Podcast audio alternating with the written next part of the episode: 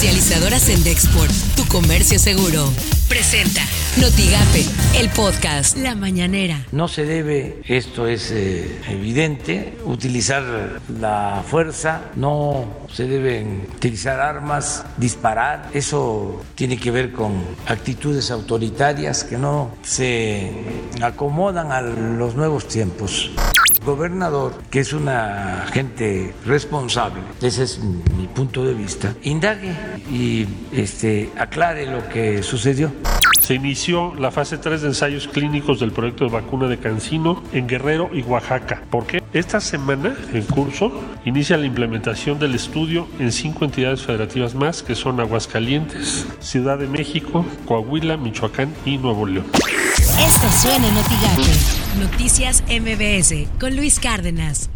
Con balazos, con balazos, policías municipales en Cancún dispersaron a un grupo de mujeres que mantenían una protesta a las afueras del Palacio Municipal por el feminicidio de la joven Alexis de 20 años de edad, cuyo cuerpo desmembrado fue localizado este domingo.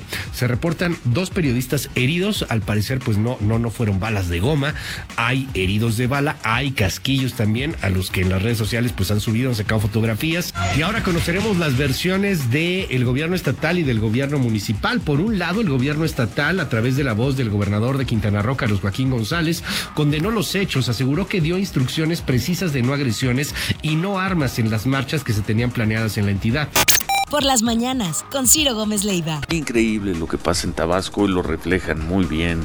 Reforma y el Universal, las fotografías de la gente sacando sus pertenencias, sus mascotas, como pueden, con el agua hasta la cintura, porque se desbordó el río, porque pasan generaciones y no se termina de hacer una buena red eh, de desalojo de aguas ante estas circunstancias. Así las cosas en W Radio. El reportero Israel Vázquez Rangel fue baleado ayer cuando pretendía realizar un reporte en vivo sobre un hallazgo de restos humanos en el fraccionamiento Villa 400 de Salamanca, Guanajuato, lo que finalmente le costó la vida. Este joven periodista de 31 años de edad llegó a la escena del crimen aún antes que la policía. Se estacionó a unos 10 metros de las bolsas negras que contenían las partes desmembradas de una persona. ¿Y qué sucedió? El reportero recibió al menos cinco impactos de bala y los agresores huyeron y falleció. Editorial Notigape con Martín Cifuentes. El Buen Fin es una promoción anual de bajos precios en productos y servicios. Es buena, sin duda, y más ahora que puede reactivar la decaída economía mexicana. Sin embargo, esto podría traer aparejados algunas otras situaciones. Por ejemplo, adelantar el aguinaldo a burócratas para que aprovechen las ofertas del Buen Fin no es una buena noticia para médicos y enfermeras del sector salud principalmente. En los próximos días podría haber un aumento en los contagios por COVID-19 por las condiciones del clima y por el innegable relajamiento de las medidas sanitarias que se está dando entre la población. Sin embargo, están imperando las cuestiones políticas y económicas antes que la salud y la vida de miles. Estas son las portadas del día de hoy. Valle del Norte anticipan aumento a la tortilla. El Sol de Tampico, empresas locales sin dinero para pagar los aguinaldos. El mañana de Nuevo Laredo, fallece el pediatra Rolando Ruiz de la Garza tras lucha contra el COVID. Reforma, exoneran a Pío de lavado y echan la bolita al INE. Milenio, Pfizer anuncia vacuna 90% eficaz y dispara las bolsas. El Universal, Río Grijalva se desborda e inunda Villahermosa.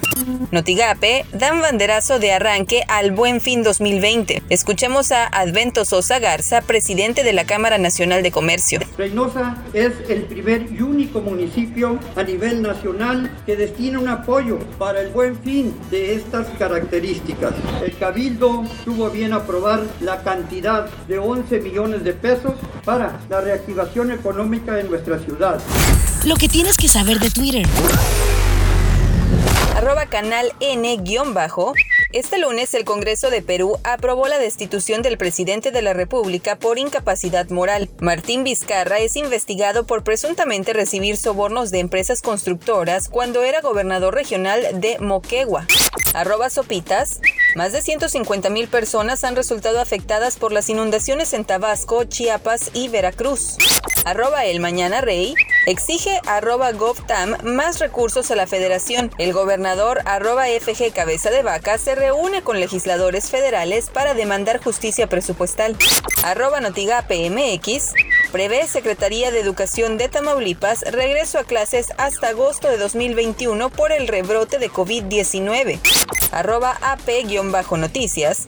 El presidente Trump despide al secretario de Defensa Mark Esper, lo reemplaza Christopher Miller, SAR antiterrorismo. Comercializadora Sendexport, tu comercio seguro, presentó Notigape, el podcast.